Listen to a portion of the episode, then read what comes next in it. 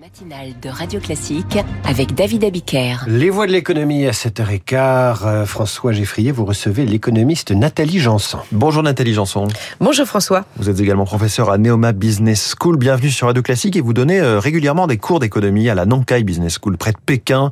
Vous suivez donc l'évolution, le climat du moment, ce qui change, ce qui ne change pas en Chine. Où va-t-elle justement? Où va son économie? On a l'impression que depuis la sortie du zéro Covid, il y a bientôt un an, le pays navigue à vue et son économie euh, bégaye en quelque sorte. Oui, en effet, contrairement à d'autres, euh, enfin à tous les pays qui sont sortis du Covid, en fait, euh, quelque chose qui est original, c'est qu'en fait, il n'y a pas eu de rebond de la consommation. On sait bien que chez nous, euh, partout en Europe, on a vu des, taux de, croissance rebondir dû à, à ce, cette envie de consommer, de sortir. Et là, comme vous l'avez dit il y a quelques minutes, la fête des célibataires, voilà, les chiffres ne sont pas là. Il y a un, pont également en octobre, il y a une fête par, pareil. En fait, les chiffres habituellement sont plutôt bons, hein, il y a un bon niveau de tourisme, il n'était pas là non plus au rendez-vous. Donc on voit bien qu'on a une consommation en berne. Euh, pour ça, en fait, il faut remonter un petit peu plus euh, avant le Covid, ou en tout cas c'était concomitant. Euh, malheureusement, en fait, la Chine a essuyé une crise, est toujours dans une crise immobilière, et donc ça, ça a commencé. Pas, hein. ça, ça, fait Exactement. vraiment deux ans qu'on a commencé à parler d'Evergrande, ensuite voilà. Country Garden. Exactement. Donc là, il faut savoir quand même qu'il y a à peu près plus de la moitié des, des, des développeurs immobiliers qui sont en fait en situation de, de, faillite en Chine. Ce secteur représente à peu près un quart en fait du PIB chinois. Donc on prend la mesure du, de la raison de cette stagnation de l'économie mmh. chinoise puisque elle est en panne au niveau interne. Enfin, elle, a, elle se bat avec cette crise immobilière et en même temps au niveau externe, il se passe pas grand chose. C'est-à-dire qu'effectivement les, la demande externe est, est, est également elle relativement plate. Donc ce, malheureusement cette combinaison joue en défaveur de la Chine qui euh, a, de ce fait voit son économie plutôt stagner. Donc on a eu quelques signes pas très rassurants, de signes de baisse des prix également, et, euh, et on Ça voit bien. lunaire. Hein. Nous, vu de notre oui. inflation, euh, nous, il y a une déflation en Chine de 0,2%. Exactement. Donc on a une déflation et euh, tout ça n'est pas rassurant parce que la Chine n'est pas sortie des problèmes immobiliers. On a eu donc Country Garden cet été. on, on est un peu pessimiste. Exactement, qui était le deuxième plus grand après Evergrande et qui on pensait pouvait passer euh, cette période de difficulté, mais visiblement il n'arrivera pas à rembourser sa prochaine échéance en dollars et donc euh, ça pose un réel problème pour la suite. Et on voit que les mécanismes mis en place par le pouvoir sont effectivement de s'activer pour faire en sorte que ce problème immobilier ne, ne, ne dégrade pas trop le reste de l'économie, donc avec des mesures classiques d'intervention de la Banque centrale, à la fois avec des taux d'intérêt qui n'augmentent pas trop et même qui baissent pour pouvoir permettre aux gens d'emprunter et de continuer à acheter. Mais ceux, ceux, ceux-là sont pas trop au rendez-vous parce qu'ils n'ont pas confiance dans les, dans les projets actuels. On ne sait pas si les projets seront terminés également. Les banques sont en difficulté parce qu'elles ont participé au financement. Enfin, ça fait une situation mmh. un peu grise et effectivement, comme ça, c'est un problème de, de valeur d'actifs euh, patrimonial, eh bien, on a des, des, des on, on a des signes de déflation. Et ça rappelle aussi que les ménages, mais aussi les collectivités en Chine sont très endettés?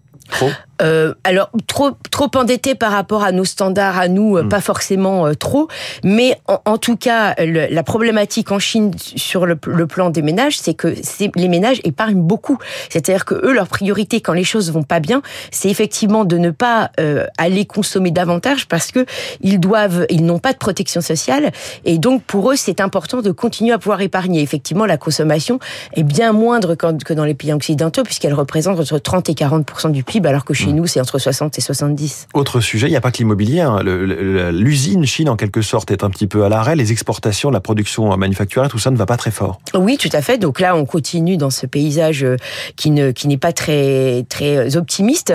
On a des, des, des industries en fait qui n'arrivent plus à exporter. On a eu les chiffres les plus mauvais euh, cette année au mois d'août euh, de l'exportation, puisque ça avait baissé de, de, de presque 9%. Mmh. Euh, et on continue, même si la baisse est un peu plus contenue, continue à Alors euh, effectivement, c'est un problème de positionnement de la Chine qui n'est plus non plus l'atelier du monde, hein, puisque d'autres pays autour d'eux. Il y a une vraie bascule hein, qui est en train de, de s'opérer. Tout à fait, il y a une bascule qui s'opère et, et, donc par conséquent, en plus avec une, une demande mondiale qui qui n'est pas au rendez-vous, enfin qui reste relativement euh, euh, modérée, puisque on a nous-mêmes en Europe, on n'a pas des perspectives de croissance très fortes, donc forcément, ça, ça met le, le modèle chinois en, en mal, mmh. puisque il, il va se retrouver avec une demande interne qui ne prend pas le relais et une demande externe qui n'est pas au rendez-vous. Et puis pour que pour euh, ajouter aux difficultés, il y a ce dérisking, un mot très peu français. Ces entreprises occidentales qui veulent mettre un peu moins tous leurs œufs dans le même panier chinois en termes de, de chaîne d'approvisionnement. Là, c'est un vrai mouvement en marche, au-delà des, des symboles comme Apple, par exemple? Euh, oui, on a on a un mouvement en marche non seulement à cause du Covid, mais aussi euh, par rapport à tous les problématiques effectivement de, de data sur sur l'innovation et, et, et, donc là on, on, a effectivement des industriels qui se méfient en fait mmh. de d'avoir des liens avec la Chine et euh, non seulement on fait du dérisking industriel, mais c'est la même chose au niveau financier, c'est-à-dire qu'il y a un retrait des investisseurs étrangers qui est assez significatif.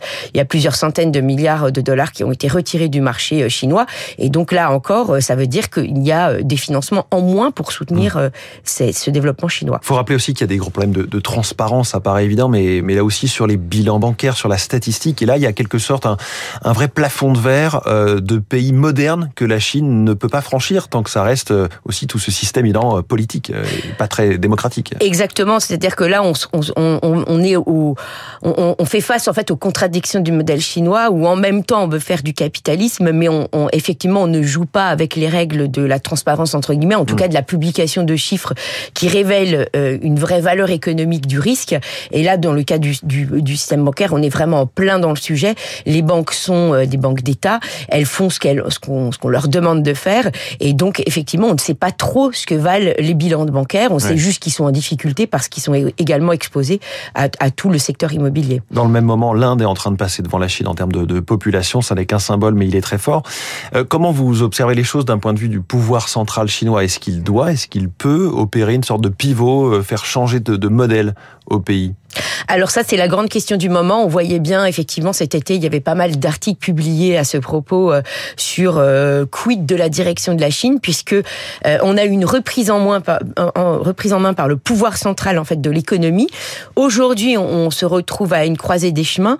Il semble que le pouvoir chinois n'ait pas envie d'aller sur le modèle européen euh, d'État qui, qui, deviendrait euh, beaucoup plus social, l'État-providence mmh. avec des programmes qui se viendraient soutenir à la fois au niveau des retraites, des études supérieures, mais aussi de la protection sociale de façon plus générale. Euh, et en même temps, ils aimeraient bien pouvoir euh, euh, pouvoir continuer à, à, à, soutenir la dynamique chinoise. Euh, donc, il, il, ne veut pas non plus euh, rouvrir en fait la porte du capitalisme, c'est-à-dire qu'il veut continuer à, à, avoir cette main de fer sur l'économie. Donc, euh, donc on ne voit pas très le bien. Le modèle reste figé pour l'instant. Pour le moment, le modèle reste figé. On ne voit pas très, tellement quelle solution En tout cas, du point de vue de l'histoire des idées, on n'a pas, euh, on n'a pas trouvé. Pour le moment, il y a, personne qui a eu cette espèce de voix euh, à la fois hyper centralisée, mais à la fois une voie de marché. Donc, on, on touche effectivement là euh, aux contradictions du modèle chinois. Nathalie Janson. Merci beaucoup, économiste, professeur à Neoma Business School, notre voix de l'économie ce matin sur Radio Classique. À demain 6h, François, pour la matinale de l'écho. Et on reparlera d'économie à 8h 10 avec David Barou. Lactalis investit 70 millions d'euros dans son camembert star. J'ai nommé le président Radio Classique. Il est 7h.